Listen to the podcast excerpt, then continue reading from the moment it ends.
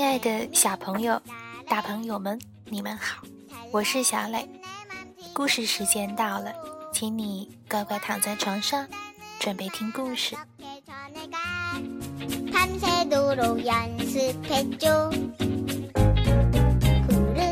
小朋友，你有自己的房间吗？你的房间是整洁干净的，还是乱糟糟的呢？小熊哥哥和小熊妹妹的房间呀，简直乱极了，玩具到处乱堆，一片狼藉。他们呀，并不是不爱打扫卫生，可有时候，因为打扫卫生的问题，也会起争执。那，那怎样才能使房间变得干净、整洁、有序呢？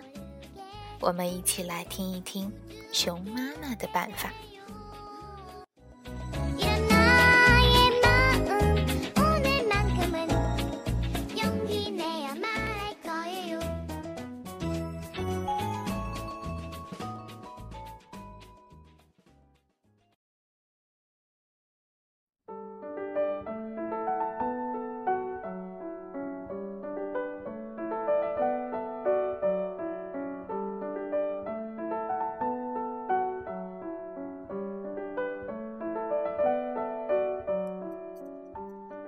凌乱的房间，美斯坦伯丹，简伯丹绘著，张德奇等译。贝贝熊家的树屋门前有一条金色的土路，通往熊王国深处。从外面看，树屋非常整洁，收拾的井井有条。花坛里开满了红色、黄色、蓝色的郁金香。门窗、楼梯都刚刷过油漆，修整一新。草坪修剪得整整齐齐，菜园里的杂草也除得干干净净，就连挂在树屋上的鸟巢也被修剪得漂漂亮亮。书屋里也干干净净、整整齐齐，照片端端正正，钢琴一尘不染，厨房光洁照人，就连地下室也收拾得利利索索。收拾地下室可不是件轻松的活儿，不信你来试试。的确。贝贝熊家的树屋是干净整洁的样板，但有一个地方除外，那就是小熊哥哥和小熊妹妹的房间，简直乱极了。房间里到处扔着、堆着、挂着、贴着乱七八糟的东西，一片狼藉。一个拼了一半的智力拼图。躺在房间的一个角落里，上面落满了灰尘。小熊哥哥的一堆恐龙模型堆在另一个角落里，上面结满了蜘蛛网。小熊妹妹的动物玩具扔得到处都是，还有孩子们的大储藏柜，打开它可得小心。小熊哥哥和小熊妹妹并不是天生就不爱整洁，他们也想把房间收拾干净，他们也整理床铺，但大部分时间却……唉，他们也扫地、收拾玩具，但有时每次动手整理房间，他们都要争吵一番。小熊妹妹发着牢骚：“地上全是你呆头呆脑的恐龙玩具，叫我怎么扫？”小熊哥哥针锋相对：“那不是玩具，是模型，别动！我正在组装一套更新式的恐龙。”小熊妹妹喊道：“去你的更新室吧！”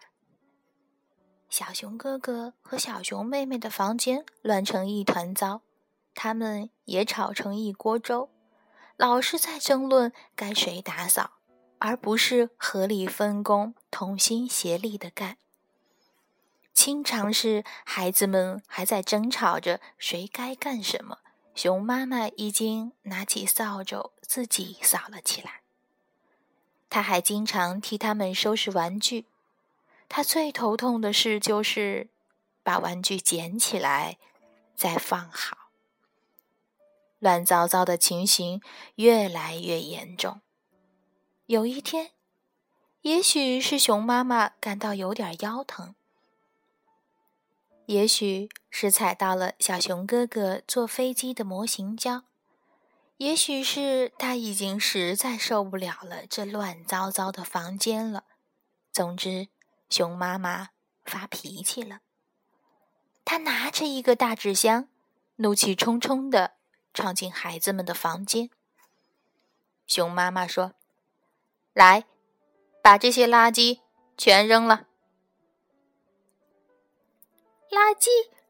小熊哥哥和小熊妹妹惊恐的看着熊妈妈把他们的东西一件件扔进了箱子里。小熊妹妹尖叫起来：“我的玩具熊不是垃圾！”小熊哥哥也扯着嗓门拼命的喊：“我的鸟巢也不是垃圾！”叫喊声很大，连熊爸爸也听见了。他正在店里忙着做客户预定的椅子，他想象不出家里出了什么事儿。熊爸爸急忙跑上楼。朝那乱糟糟、闹哄哄的房间一看，不用多想，就知道发生了什么事情。熊爸爸的喊声使熊妈妈和孩子们安静下来。他立即在这儿召开了家庭会。他说：“这个房间越来越乱了，再也没有比这更乱的地方了。”他停了一下，继续说。这不公平，对爸爸妈妈不公平，因为我们还有很多其他的事要操心。对你们也不公平，因为在这样乱糟糟的房间里，你们也不能玩得开心尽兴。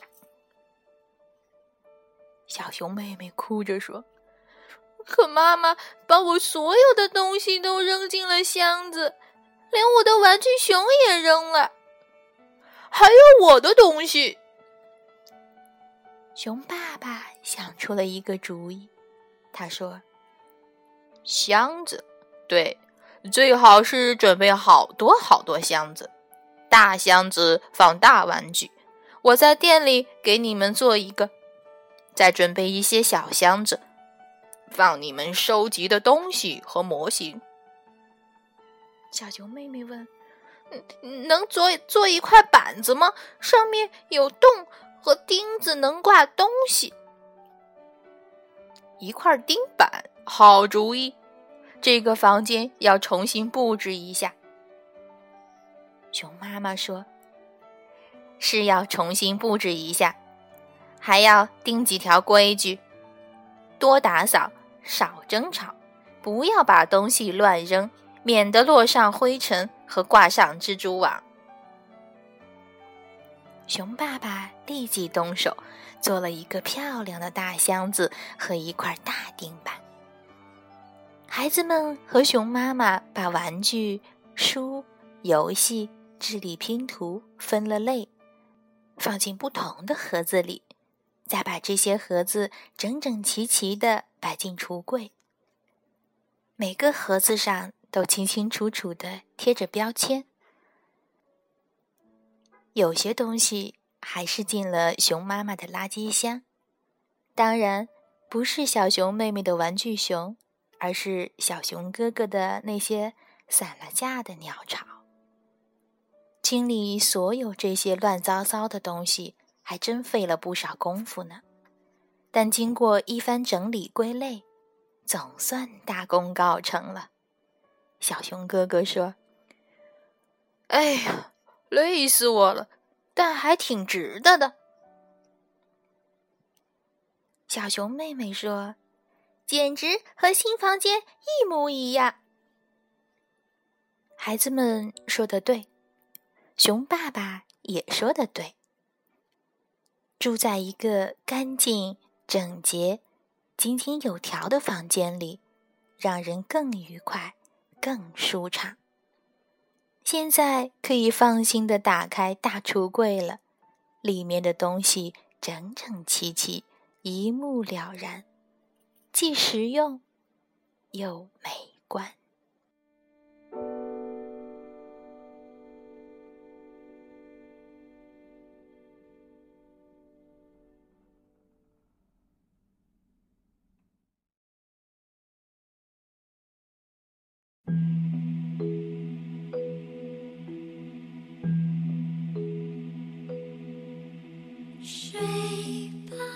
听完故事，我们知道了物品要分类，玩具玩完之后要记得放回原处，这样房间才会整洁、干净、井井有条。